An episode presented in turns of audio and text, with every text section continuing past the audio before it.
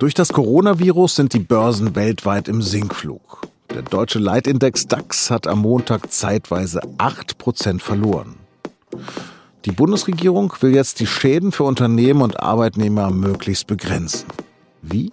Darüber habe ich mit Bastian Brinkmann gesprochen. Er ist der stellvertretende Leiter der SZ Wirtschaftsredaktion. Sie hören auf den Punkt. Mein Name ist Lars Langenau. Schön, dass Sie zuhören. Eine Panik verläuft immer nach einem bestimmten Muster. Ruft etwa einer Feuer, stürmen alle gleichzeitig zum Ausgang. Da wird es dann eng und es wird gefährlich. Und dann bricht Panik aus. So ähnlich haben heute am Montag die globalen Finanzmärkte reagiert. Einerseits, weil der Ölpreis um 30 Prozent gefallen ist durch einen Konflikt zwischen Russland und Saudi-Arabien. Andererseits durch das Coronavirus. Nachdem die italienische Regierung den Norden des Landes abgeriegelt hat, sind die Kurse an der Mailänder Börse eingebrochen. In Tokio ist der Nikkei-Index um mehr als 1000 Punkte abgestürzt. Ähnlich in Shanghai, Südkorea und anderen asiatischen Börsen. Auch der DAX hat zeitweise 8% verloren. Damit steuert der deutsche Leitindex auf den größten Tagesverlust seit mehr als 18 Jahren zu. Es ist also ein schwarzer Montag. Manche Händler vergleichen ihn bereits mit dem Börsencrash in den Jahren 1929 und 1987. Das Coronavirus hat die Weltwirtschaft also erfasst und trifft auch deutsche Unternehmen. Und jetzt?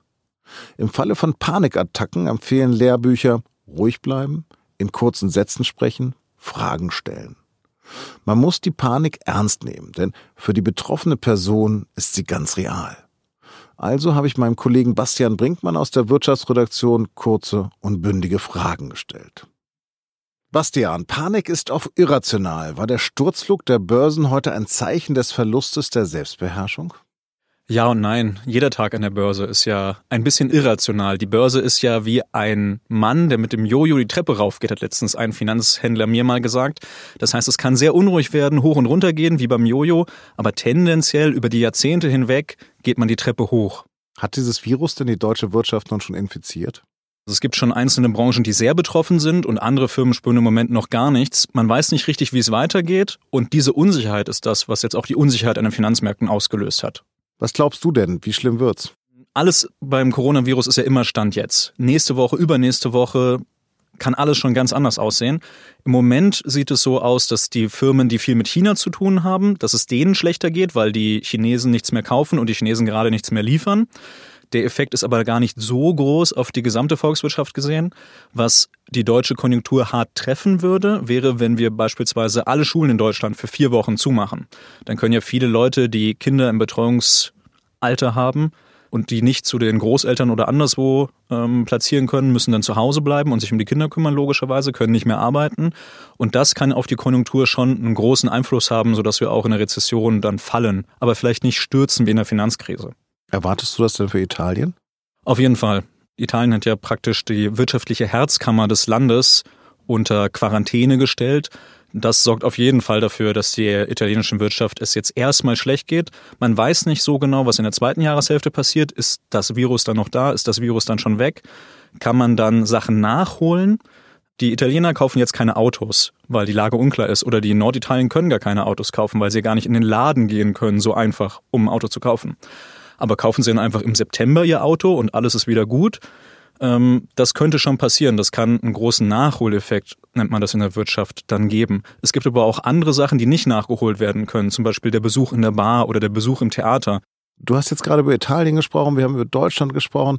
Ja, ist es denn eine Bedrohung für die Weltwirtschaft? Es ist allein deswegen schon eine Bedrohung für die Weltwirtschaft, weil China so wichtig ist für die Weltwirtschaft. Und China hat ja sehr aggressiv das Virus bekämpft und dadurch auch die Wirtschaft enorm runtergefahren. Und so eine komplexe Volkswirtschaft ist wie ein Atomreaktor. Wenn man den komplett fast auf Null runterfährt, dauert das auch wahnsinnig lange, den wieder hochzufahren und ist sehr komplex. Und es können auch Probleme verursachen. Beispielsweise chinesische Mittelständler können pleite gehen in der Folge, weil die einfach überfordert sind von dem ganzen Hoch- und Runterfahren und plötzlich in der Zwischenzeit haben die kein Geld mehr. Welche Branchen sind denn bislang am stärksten betroffen? Das sind zum einen eben die, die mit China Handel machen. Das sind die Airlines. Ähm, keiner will jetzt mehr nach China fliegen. Dann haben wir mehrere Messen, die abgesagt wurden. Das ist für die Messeveranstalter schlecht. Taxis, Hotels, wo jetzt keiner übernachtet. Das sind die Branchen, die es jetzt schon sehr spüren. In der Nacht zum Montag hat der Koalitionsausschuss hier einige Maßnahmen beschlossen. Sind denn staatliche Hilfen angemessen? Ich finde, Stand jetzt, in zwei Wochen kann alles schon völlig anders sein, muss der Staat keine großen Sachen machen, aber die kleinen Sachen, die sie beschlossen haben, gehen auf jeden Fall in die richtige Richtung. Kurzarbeit ist ein ganz bewährtes Mittel in der Krise und die Firmen brauchen auch das, was die Fachleute Liquidität nennen, das heißt so eine Art Überbrückungskredit. Wenn es jetzt mal vier Wochen lang keine Messen stattfinden, wenn jetzt vier Wochen lang keine Produkte aus China kommen, muss der trotzdem deine Büromiete zahlen oder deine Mitarbeiter. Da braucht man vielleicht ein bisschen einen Überbrückungskredit mit staatlicher Garantie. Kannst du kurz noch erklären, was diese Regelungen für die Kurzarbeit sind? Da hat die Bundesregierung jetzt beschlossen und die Parteivorsitzenden, dass die etwas leichter und länger geben soll. Das heißt, es müssen gar nicht mehr so viele Leute in der Firma betroffen sein. Bislang galt es so, dass 30 Prozent der Mitarbeiter in Anführungszeichen ausfallen müssen und dann gibt es Kurzarbeit. Jetzt ist es schon bei 10 Prozent. Das ist auf jeden Fall ein Schritt in die richtige Richtung und wird auch vielen Firmen helfen. Was heißt das denn für Menschen, die aber in Kurzarbeit müssen? Kurzarbeit ist auf jeden Fall auch ein Krisenmittel und natürlich erstmal nicht schön, wenn es die Leute trifft. Es ist aber so ein bisschen wie erstmal ein Erkältungsdee statt dem Antibiotikum, weil die Alternative ist, wenn die Leute entlassen würden und dann ist der Arbeitsplatz weg, vielleicht für immer in manchen Fällen. Und das ist natürlich sehr dramatisch. Deswegen ist Kurzarbeit schon ein Zeichen dafür, dass es nicht gut läuft, aber es ist auf jeden Fall besser, als die Leute zu entlassen. Zum Schluss nochmal konkret. Manche Leute neigen ja zu Hamsterkäufen. Hast du dir denn schon Nudeln, Dosen, Suppen und Klopapier besorgt? Die Bundesregierung empfiehlt ja, dass jeder ein bisschen was zu Hause haben sollte, um ein paar Tage durchzukommen. Aus verschiedensten Gründen. Man kann ja auch so mal krank werden und nicht vor die Tür kommen, dass man ein bisschen was zu Hause hat. Ich persönlich hatte nie so richtig viel zu Hause und habe jetzt etwas mehr zu Hause als sonst, aber viel weniger als die Bundesregierung empfiehlt, was wahrscheinlich auch nicht rational ist. Aber die Menschen handeln nicht immer rational. Nach dem Gespräch hat übrigens auch der Handel an der Wall Street in New York begonnen. Und weil auch der US-Leitindex Dow Jones direkt um 7% eingebrochen ist, wurde der Handel am weltweit wichtigsten Börsenplatz kurz darauf vorübergehend unterbrochen. Und kurz vor Redaktionsschluss erreichte uns die Nachricht, dass in Brandenburg jetzt auch 5000 Menschen unter häuslicher Isolation sind. Und jetzt noch weitere Nachrichten. Der türkische Präsident Erdogan wurde am Montag in Brüssel erwartet zu Gesprächen mit NATO-Generalsekretär Stoltenberg und den Spitzen der EU-Kommission. Erdogans Wunschliste ist lang. Mehr Geld für Geflüchtete, Visafreiheit für Türken und Unterstützung seiner Soldaten im syrischen Bürgerkrieg. Kommissionspräsidentin von der Leyen schraubte im Vorfeld die Erwartungen an das Treffen herunter. Nach dem von Erdogan aufgekündigten Flüchtlingsdeal möchte sie überhaupt wieder in einen Dialog kommen. Vor knapp sechs Jahren wurde die malaysische Passagiermaschine MH17 über der Ostukraine abgeschossen. Jetzt hat in Amsterdam der Prozess in dem Fall begonnen. Und das, obwohl die Angeklagten, drei Russen und ein Ukrainer, flüchtig sind. Bei dem Flug, der von Amsterdam nach Kuala Lumpur gehen sollte, kamen 298 Menschen ums Leben. Fast alle waren Niederländer.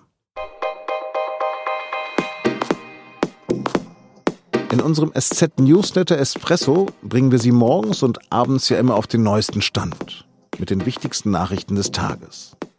Damit Sie in Sachen Coronavirus auf dem Laufenden bleiben, haben wir den Newsletter jetzt angepasst. Im Espresso bekommen Sie deshalb jetzt auch alle Meldungen zur aktuellen Lage in Deutschland und weltweit per Mail zweimal täglich.